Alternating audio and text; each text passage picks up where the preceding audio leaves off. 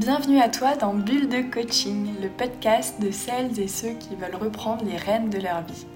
Je suis Céline Chevassu, ancienne consultante devenue coach certifiée, et je te livre ici mes clés et mes outils pour mieux te comprendre, booster ta confiance et faire de la place dans ton quotidien pour ce qui compte vraiment à tes yeux. Nous vivons dans un monde où tout va très vite, où l'on existe parfois plus que l'on ne vit. Alors j'ai créé ce podcast parce que pour moi, le plaisir, la confiance, la légèreté sont des choses essentielles. Et il n'appartient qu'à nous-mêmes d'insuffler des bulles de joie dans notre vie. Ce podcast, ce sont donc toutes les pépites qui m'ont aidé à partir à la rencontre de moi-même, à vivre une vie alignée et à remettre la confiance, le plaisir et la légèreté au cœur de mon quotidien. Tu es prêt à naviguer avec moi? Alors abonne-toi au podcast pour ne manquer aucun épisode et un grand merci à celles et ceux qui prennent le temps de noter 5 étoiles et un commentaire sur Apple Podcast. Si Bulle de Coaching te plaît, je t'invite à faire de même. Ça prend moins d'une minute et ça met d'une très grande aide pour faire connaître le podcast. Alors un grand merci par avance et place à présent à une nouvelle bulle de coaching. Pour contrebalancer les peurs, en fait, on part dans la créativité. Une peur, c'est euh, une prédiction, un scénario qu'on imagine euh, inévitable. Aujourd'hui, j'accueille Elvire Blassé pour ce premier épisode en compagnie d'une invitée. Ancienne responsable commerciale dans une très belle maison de luxe, elle est aujourd'hui coach en efficience mentale. Elvire a été l'une de mes premières managers et j'ai tellement appris à ses côtés que j'avais envie d'entendre ses clés à elle pour décrypter notre cerveau et en faire un précieux allié du quotidien. Dans cet épisode, elle nous partage des questions puissantes pour faire de la place à, ce qui compte vraiment dans nos vies. On a aussi parlé ensemble de valeurs personnelles, du poids du regard des autres et des réseaux sociaux aujourd'hui, de comment surmonter ses peurs, quelles qu'elles soient. Je remercie vraiment Elvire parce qu'elle nous a partagé avec beaucoup d'humour et d'authenticité de super conseils sur la gestion de l'énergie et apporté un point de vue frais et déculpabilisant sur l'échec.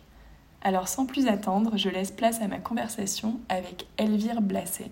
Bonjour Elvire. Salut. Je suis ravie de te recevoir comme première invitée sur Bulle de Coaching.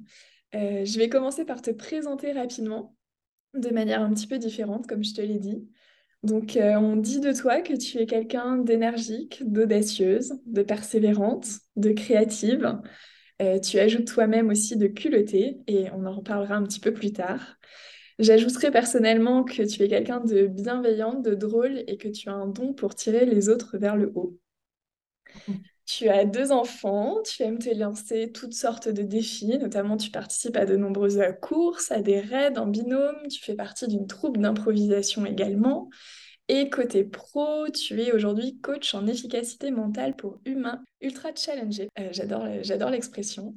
Après avoir été pendant plus de dix ans responsable commercial dans le luxe. Est-ce que ça te convient comme présentation? Est-ce que ça te correspond? C'est royal quand même. Je, J'en rougis, heureusement qu'on ne me voit pas. Alors l'idée de ces podcasts, comme tu le sais, c'est euh, de partager des clés et des outils pour euh, mieux se connaître, booster sa confiance et faire de la place aussi pour ce qui compte vraiment dans nos vies. Et euh, pour commencer, j'aimerais te poser une question parce qu'il me semble, si je me souviens bien, que tu as commencé ta vie en Australie. Est-ce que tu pourrais me dire jusqu'à quel âge tu es resté, ce que tu en retiens? En quoi l'éducation, les mentalités peut-être étaient différentes là-bas d'ici en France? Et, et, du coup, en quoi ça t'a forgé Alors moi, en fait, je suis partie en Australie, j'avais 11 ans. C'était quand même euh, une étape difficile parce que c'est dur de faire beaucoup plus loin. Tu as quand même 24 heures de vol pour aller là-bas.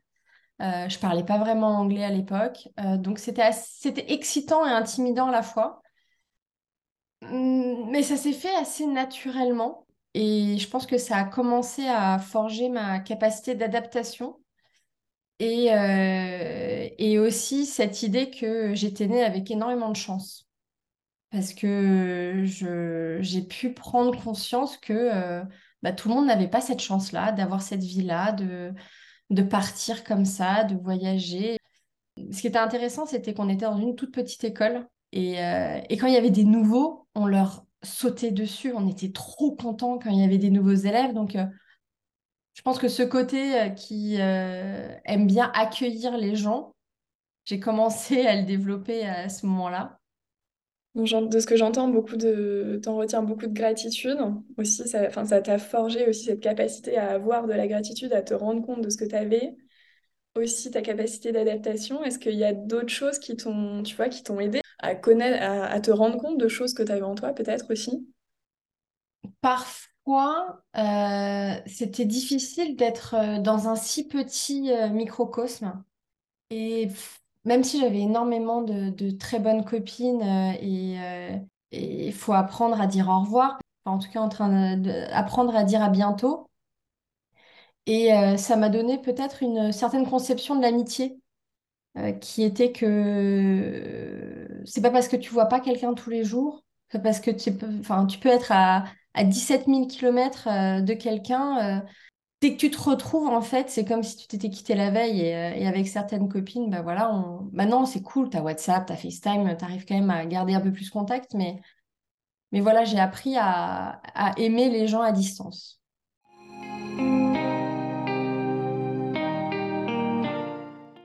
Il y, a une des choses qui, qui m'a le plus frappé chez toi, alors quand je te regardais, parce qu'on n'en a pas parlé, mais tu as été ma manager, euh, j'avais l'impression que tu dégageais une, vraie confiance en toi. Alors, on n'a pas toujours confiance en nous sur tous les sujets et en tout temps, mais je pense que tu avais cette capacité-là en toi. Est-ce que c'est quelque chose que tu avais déjà?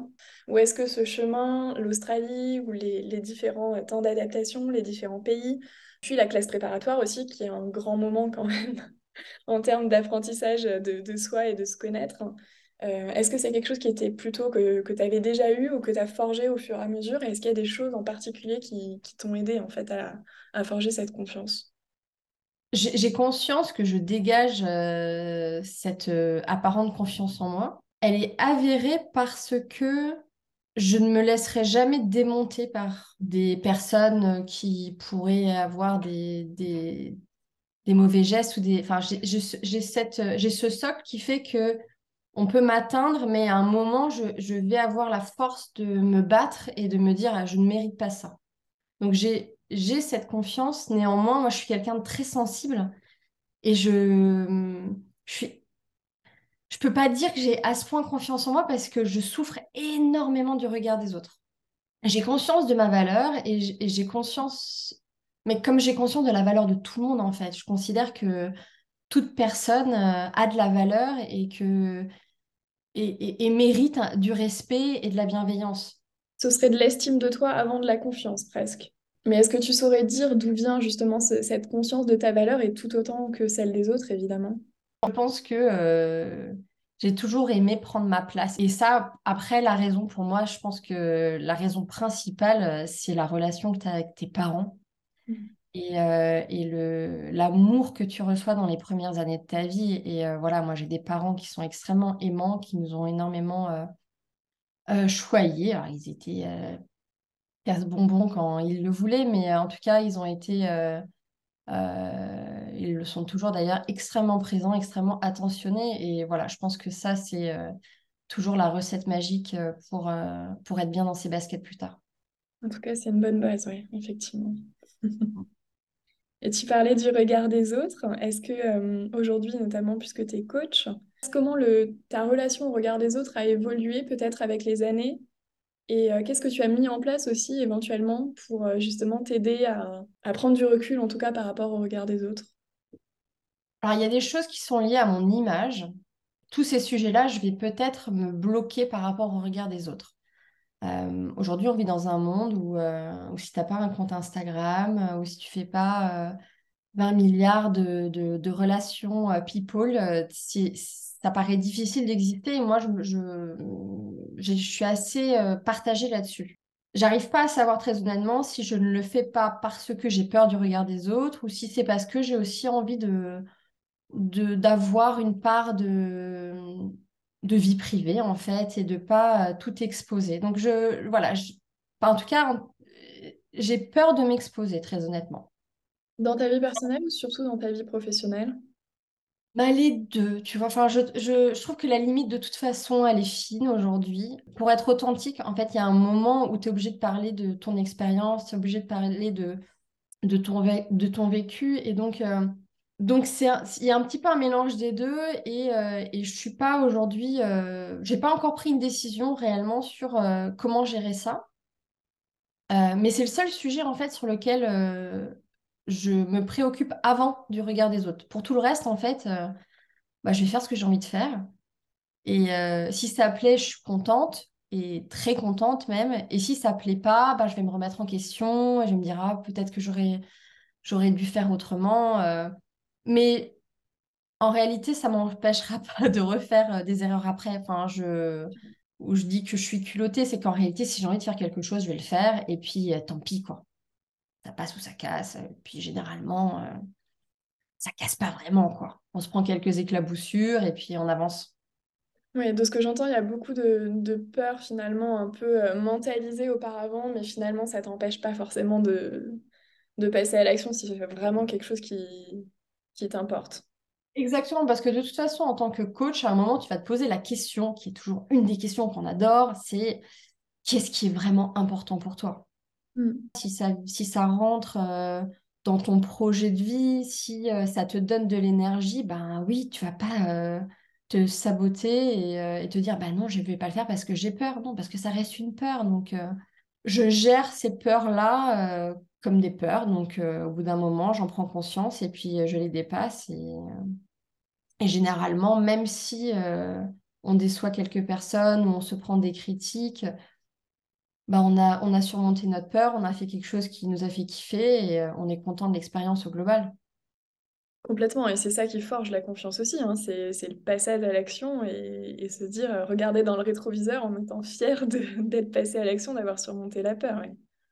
Et quel conseil tu donnerais justement à, quelqu'un qui, qui est au stade, j'ai conscience de ma peur, comme tu disais, mais qui va avoir du mal à utiliser, par exemple, ses, valeurs ou comme, comme motivation suffisante pour passer à l'action? Le, le petit truc, tu vois, qui te fait switcher, est-ce que c'est une phrase que tu te dis? Est-ce que est-ce que c'est juste 5, 4, 3, 2, 1, j'y vais? Alors, ce que je fais généralement euh, avec mes clients, en tout cas, c'est euh, je liste les peurs. Mmh on vraiment, on les met, euh, on les met, on les couche sur du papier. On dit voilà, j'ai peur de ça, j'ai peur de ça, et on essaye d'identifier.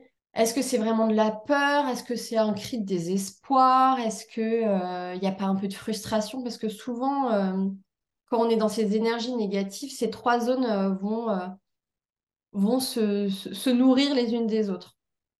Quand on a identifié des peurs, pour contrebalancer les peurs, en fait, euh, on part dans la créativité. Une peur, c'est une prédiction, un scénario qu'on imagine inévitable et qui, qui nous terrorise. Alors que la réalité, c'est que telle situation peut donner une quinzaine ou une vingtaine d'autres scénarios.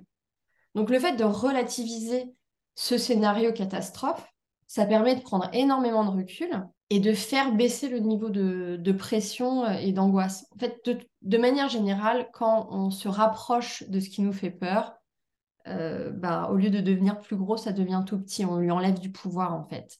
Enfin, dernièrement, j'ai eu super peur parce que je participais à un, raid euh, début mai alors que c'était mon quatrième, que c'est pas non plus des raids de, ma boule, enfin, c'est tout à fait euh, accessible. Il y a tous les niveaux, il n'y a pas d'enjeu, tu vois. Mais je, sentais bien que ça me stressait et, euh, que j'avais peur. Euh, et, donc, je me suis posée. Et je dit, OK, qu'est-ce qui se joue, quoi?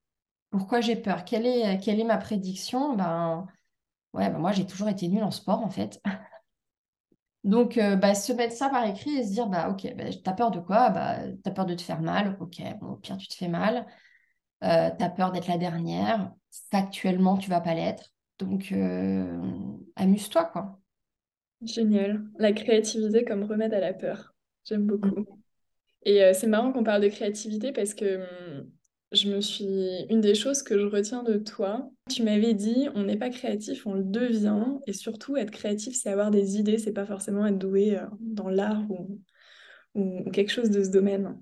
Je, le crois sincèrement, c'est qu'effectivement, il y a des gens euh, qui ont des talents créatifs, artistiques euh, incroyables. Mais c'est comme tous les talents, en fait, c'est en pratiquant qu'on s'améliore. Enfin, un, grand pianiste, euh, même si euh, très petit, il est très doué, il va devoir s'entraîner pendant des milliers d'heures pour devenir un virtuose. Et, je, pense sincèrement que tu peux être créatif dans tous les métiers. Tu peux être créatif en finance, tu peux être créatif évidemment en marketing, tu peux être créatif en tant qu'infirmière. C'est être créatif, c'est euh, imaginer d'autres scénarios, c'est euh, c'est trouver des solutions, penser à penser à d'autres choses, voir le problème euh, sous différentes perspectives. C'est finalement aussi euh, oublier son ego et oublier son, son expérience qui parfois nous dit euh, mais non ça c'est pas possible ça marchera pas parce qu'on a déjà essayé. En fait euh, le monde évolue les gens évoluent. Donc même quelque chose que tu as testé il y a deux ans bah, si tu le retestes aujourd'hui bah, peut-être que ça va marcher et ça vaut le coup de tester en fait. Donc le, test and learn c'est vraiment quelque chose que, que, je trouve cool et, et qu'il faut continuer à à motiver et, ça passe aussi par le fait d'accepter l'échec. Euh, le fait de se dire, euh, ben oui, je fais quelque chose, euh, je le fais pour la première fois, et ben c'est pas parfait et heureusement parce que si c'était parfait à chaque fois qu'on faisait quelque chose la première fois, ben ce serait pas très drôle ou ça aurait pas beaucoup de valeur. Le fait d'échouer, ça nous permet de de comprendre d'autres choses et, de, et, de, toujours s'améliorer. C'est quelque chose que je dis beaucoup à ma fille qui, qui est en CE2 là. Et euh, elle m'a fait délirer l'autre jour parce qu'elle est revenue avec une note vraiment pas terrible en dictée. Et je lui dis, bah dis donc, euh, comment tu le vis et tout Elle me dit, bah, je suis contente parce que là, tu vois, j'ai appris plein de choses. Il faut tester, échouer et se relever surtout.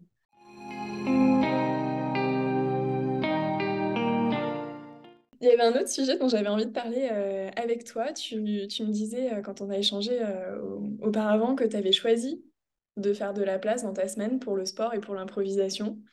Et euh, j'aime beaucoup le j'aime beaucoup ce terme de choisir parce qu'effectivement on est euh, même si on n'en a pas toujours l'impression on est maître de des 86 400 secondes qu'il y a dans notre journée euh, quelle relation est-ce que tu entretiens avec le temps? Ça a sans doute changé aussi quand tu étais salarié, ça peut être intéressant d'en parler, et aujourd'hui en tant qu'entrepreneur. Comment est-ce que ça a évolué et quelle relation aujourd'hui tu entretiens avec le temps? Alors j'ai une relation conflictuel avec le temps. Je trouve qu'il passe beaucoup trop vite. Non, moi, je suis quelqu'un qui, euh, qui essaye de tout faire rentrer au chausse-pied euh, dans sa journée. Et en même temps, je suis, je m'autorise aussi des moments de, de rêvasserie et de lâcher prise complet. Donc, tu t'autorisais déjà quand tu étais, euh, salarié à ces moments de, rêvasserie, de, finalement de, de off pour mieux être, de, de créativité aussi, Mm.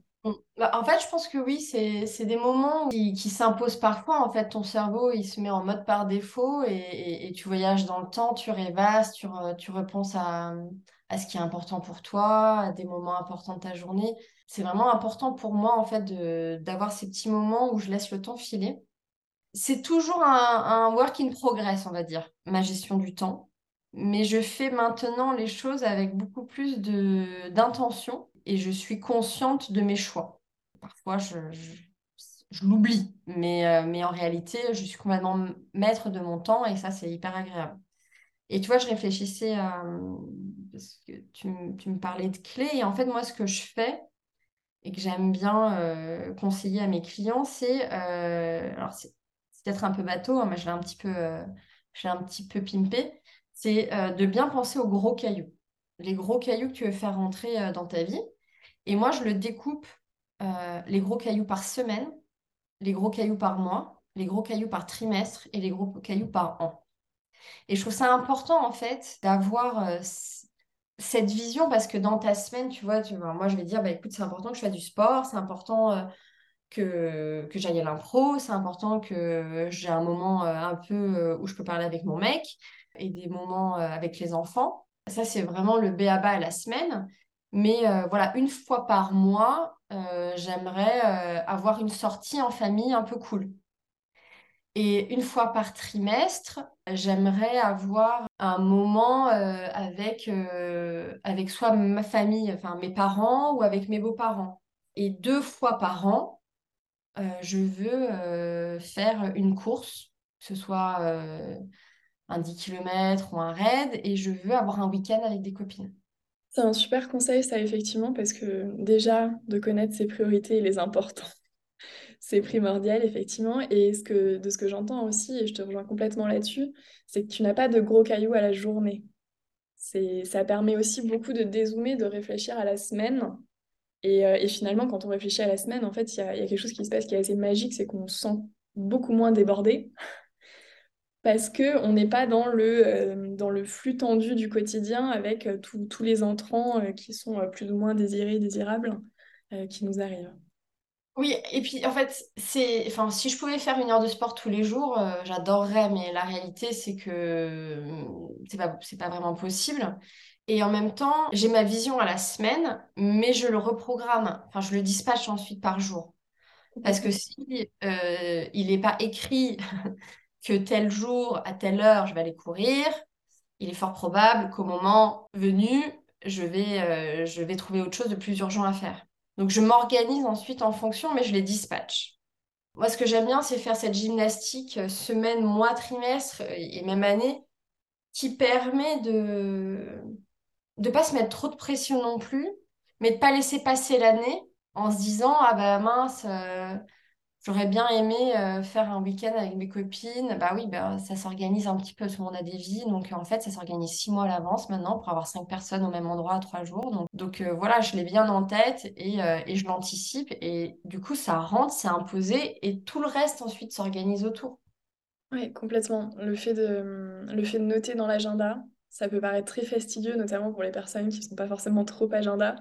Mais je pense que c'est une clé qui est extrêmement importante pour pour faire en tout cas rentrer dans l'agenda les choses qui sont importantes pour nous tout autant que les réunions importantes du boulot ou autre. Et d'ailleurs, moi j'ai même tendance à dire, ce que, ce que je dis souvent à mes coachés sur la gestion du temps, c'est que quand vous faites votre agenda de la semaine, vous mettez d'abord vos pauses, d'abord vos heures de, euh, de sport, de, euh, de, peinture ou ce qui est vraiment important pour, euh, pour vous recharger en énergie et ensuite le reste vient. Mmh. Oui, et puis moi je je rajoute aussi, euh, je pense que tu le dis, c'est euh, programmer les créneaux d'urgence. Oui. Pour, gérer les urgences. La plupart du temps, les gens qui disent ah non mais moi je peux pas parce que j'ai toujours trop d'urgences, du coup ça bousille mon ça bousille mon emploi du temps. Alors oui, mais si tu bloques du temps pour gérer les urgences, ça te fait ton buffer et, euh, et donc tu ça éclate moins ta journée. C'est sûr que si tu as une journée où tu as 8 heures de travail avec que des réunions et que bah, tu as une urgence, ça rentre où? Voilà, il faut, il faut anticiper. Si et, ça, c'est complètement personnel. C'est-à-dire qu'il y a des gens, ils vont avoir, allez, 20 minutes par jour, souvent, de petits trucs à gérer en urgence.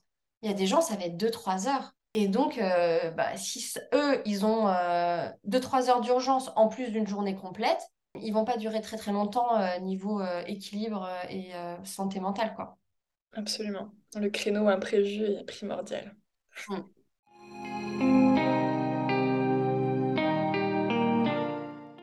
Donc, je voulais aussi te poser euh, quelques petites questions de fin. On avait euh, parlé tout à l'heure des, importants dans ta vie. Est-ce que tu as des, un petit rituel ou des petites choses du quotidien qui, te font du bien? Je n'ai pas vraiment de rituel. Je fais pas mal de, sport. Donc euh, ça, clairement, ça m'aide à, ça m'aide à me sentir bien. Euh, j'essaye de surveiller ce que j'appelle mes deux jauges, ma batterie et mon niveau de pollution mentale. Donc, pour surveiller ma batterie, maintenant j'ai une appli euh, qui s'appelle Rise Sleep qui monitore mon sommeil. Parce que euh, clairement, j'avais identifié que le sommeil chez moi, c'était un vrai problème. J'étais une couche tard, je dormais pas assez, j'étais fatiguée. Et donc, j'ai voulu régler le, sujet.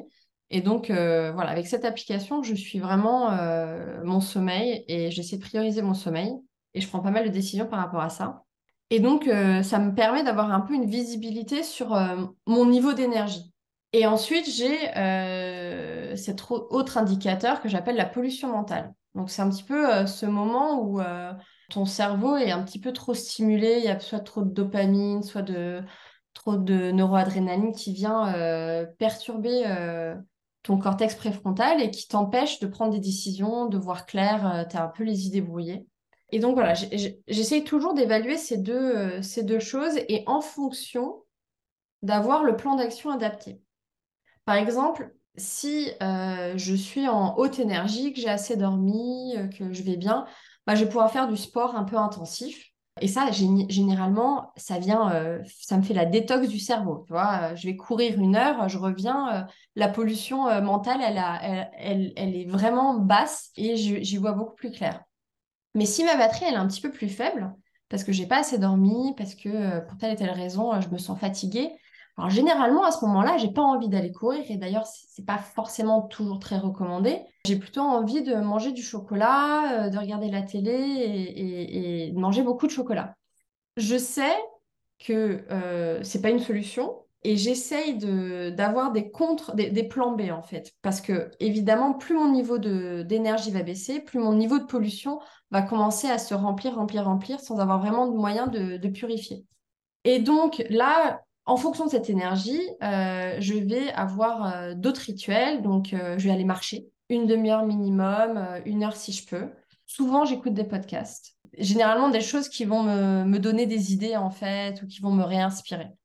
Et sinon, non, j'écoute pas grand-chose. j'écoute juste la nature ou de la musique. Donc, je vais pouvoir faire ça. J'ai une appli que j'adore qui s'appelle Respire Relax, qui fait de la cohérence cardiaque, que je recommande à tout le monde. Donc, je peux faire ça. Je peux euh, faire du yoga, 10-15 euh, minutes de yoga. J'ai une application aussi euh, qui s'appelle Melissa Wood Health et qui est super, qui a vraiment plein de formats. Je vais l'utiliser pour faire du sport plus intensif, mais il y a aussi de la méditation et ou du yoga. Je vais faire un peu de méditation. Je ne vais pas faire style, je suis super forte en méditation. J'ai vraiment beaucoup, beaucoup de mal à m'y mettre.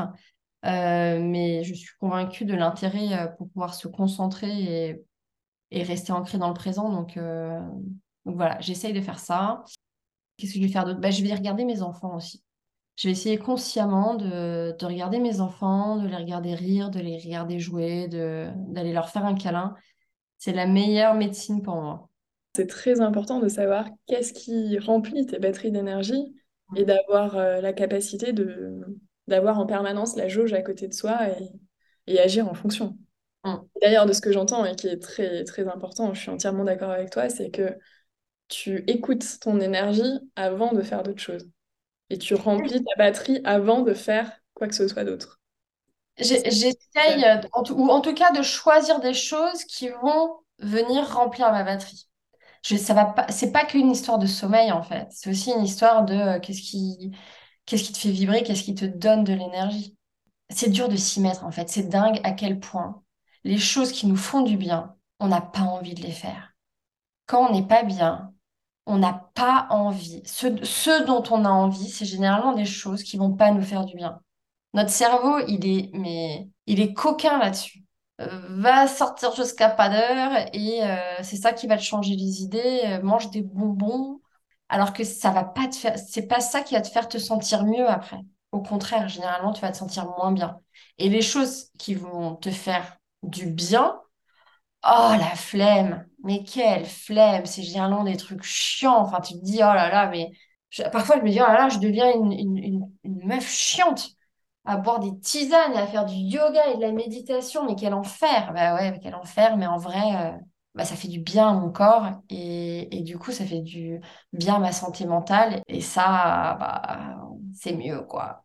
Oui, donc de, dans ce que, de ce que j'entends, quand tu as des, quand ton cerveau te joue des tours, en fait, tu as déjà les plans B, donc c'est presque en mode automatique. Là, je, je remarque qu'il y a quelque chose, du coup, je, je, fonce vers le plan B et je me pose pas de questions. Exactement, et pour ça, il faut l'avoir défini. Oui. Il faut vraiment l'avoir défini et... Euh, dans un moment où ça allait bien. Exactement. Il faut être clair sur les, sur les trajectoires. Et comme ça, tu, tu choisis sans être influencé sur le moment. Parce que oui, sur le moment, tu auras toujours envie de prendre commander une pizza et de regarder Netflix. Même si tu es crevé et que tu sais que tu vas finir par regarder euh, les épisodes jusqu'à minuit et demi alors que tu te réveilles à 6h30 du matin et que 6 heures de sommeil pour une femme, ce n'est pas suffisant. Il faut prendre la décision. C'est comme on dit, il faut pas aller faire les, les courses quand on a faim. Eh ben, c'est un peu pareil. Hein. Tu prends ces décisions-là euh, quand tu es un petit peu plus objectif. Super intéressant.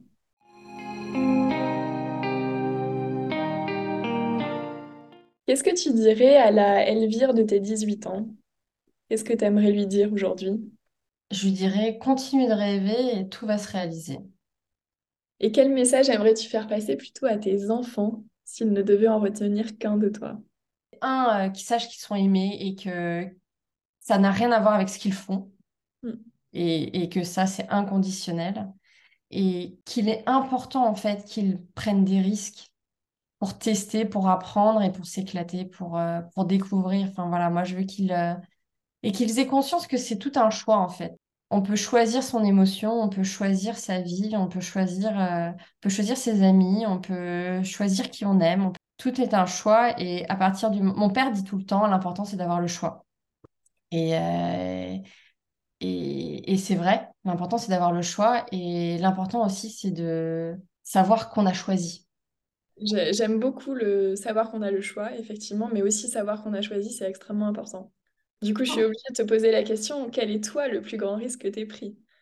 Et qu'est-ce que tu en as, qu'est-ce que en as retiré aussi? Là, les gens diraient, euh, bah, tu as, démissionné euh, d'une magnifique maison, c'est un énorme risque. Pour moi, le, plus grand risque, c'est de ne pas faire quelque chose qui semble important. Le plus grand risque pour moi, ça aurait été de ne pas partir. Ça aurait été de rester dans ce que je considérais être une cage dorée. C'était le risque de, passer à côté euh, de mes enfants parce que j'avais envie de finir au codir de ma boîte. Quoi. Il était là le risque. Ce que je fais, c'est que, du, c'est, que du c'est que du bonheur en fait. C'est que du fun, c'est que de la chance. quoi. Ça te correspond bien. Mais de la chance que l'on provoque, je tiens à le dire aussi. Il y a, y a les circonstances de base, et évidemment, on n'a pas choisi là où on est né. Mais ensuite, j'ai eu l'occasion de le voir aussi. Pendant les six mois, on a travaillé ensemble. Les, chances, tu les provoquais. Oui, c'est peut-être là où on en revient à la confiance en soi. Je me suis toujours dit, je crains rien. Au pire du pire, il va se passer quoi? Rien d'important, rien de grave. Complètement cliché, mais au pire, j'apprends. Au pire, je pleure. Au pire du pire, je pleure. Au pire, c'est toujours une émotion. Hein. Et au pire du pire, euh, j'essuie mes larmes et, et, et je repars, tu vois. C'est une belle phrase à, prendre avec soi, je, trouve. Je crains rien. Je suis en sécurité et au pire, c'est qu'une émotion. Ouais. C'est qu'une c'est une expérience. Enfin, c'est quand même fou de pouvoir vivre des choses fortes. Et comme on parle de, de gratitude et, et, de choses positives, quel est ton plus beau souvenir professionnel? C'est pas le plus beau. En tout cas, peut-être un souvenir qui m'a énormément marqué. Je suis stagiaire euh, pour une très belle maison qui s'appelle Elisabeth Arden. Mon stage, c'est d'organiser le lancement international du parfum de Britney Spears. J'ai 22 ans et j'ai deux managers et j'ai une de ces managers euh, qui s'appelle Nina. Elle vient me voir, elle arrive avec des cadeaux. Elle m'offre un parfum. Et en fait, ce moment, il m'a marqué parce que elle est arrivée, je, je venais d'arriver, j'avais rien prouvé. Mais elle m'a parlé en me montrant qu'elle me faisait déjà confiance. Ce que j'allais faire, ce serait très bien.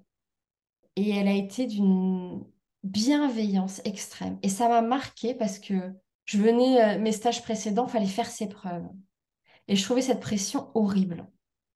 Et là, j'arrivais et la confiance était déjà là. Et du coup, j'avais envie d'être à la hauteur de sa confiance. Et voilà, c'était, je pense, euh, le contraste et, et l'aura de cette femme qui reste un de mes plus beaux mentors, c'est que voilà, c'est un de mes plus beaux souvenirs. Et je pense que tu le sais, mais du coup, tu l'as extrêmement bien appliqué toi-même avec tes propres managers ensuite. Et eh ben c'est, Comme quoi, les, les mentors, c'est important. Je pense que ce sera le mot de la fin.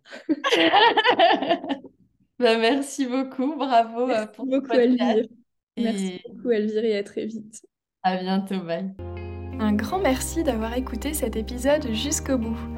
C'est sans doute qu'il t'a plu, alors si c'est le cas, n'hésite pas à me laisser un avis 5 étoiles sur ta plateforme d'écoute préférée. Ce sont quelques secondes pour toi, mais cet avis m'est extrêmement précieux pour faire connaître Bulle de Coaching.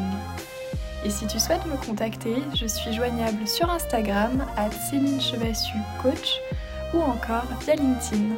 A très vite pour les prochains épisodes.